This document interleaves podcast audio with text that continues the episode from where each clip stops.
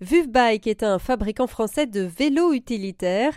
L'entreprise conçoit et assemble des vélos cargo à assistance électrique à destination des professionnels urbains. Tout a commencé en 2014. Thomas Chenu, fondateur de VUF. On est parti en fait d'un constat, c'est qu'il n'y avait pas d'offre de vélo cargo adapté au marché du professionnel urbain.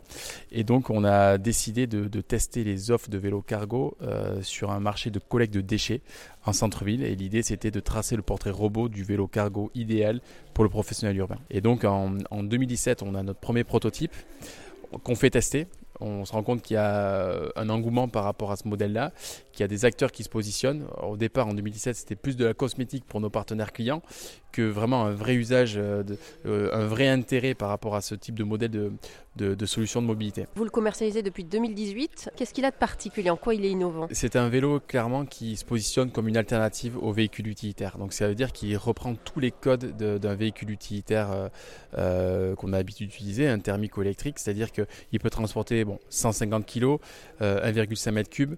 C'est un, produit qui, donc, qui se faufile partout en centre-ville.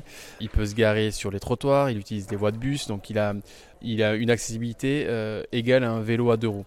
Le deuxième avantage, c'est que c'est un véhicule qui a été tracé pour le, bien-être, l'ergonomie, la maniabilité.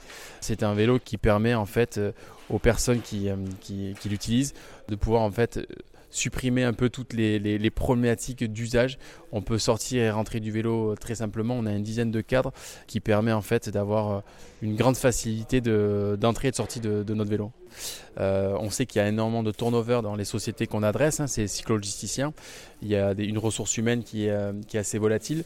Et donc en fait, il faut un, vélo qui soit réellement un peu universel. C'était Thomas Chenu, fondateur de VUF, dont l'usine d'assemblage est située près de l'aéroport de Bordeaux-Mérignac.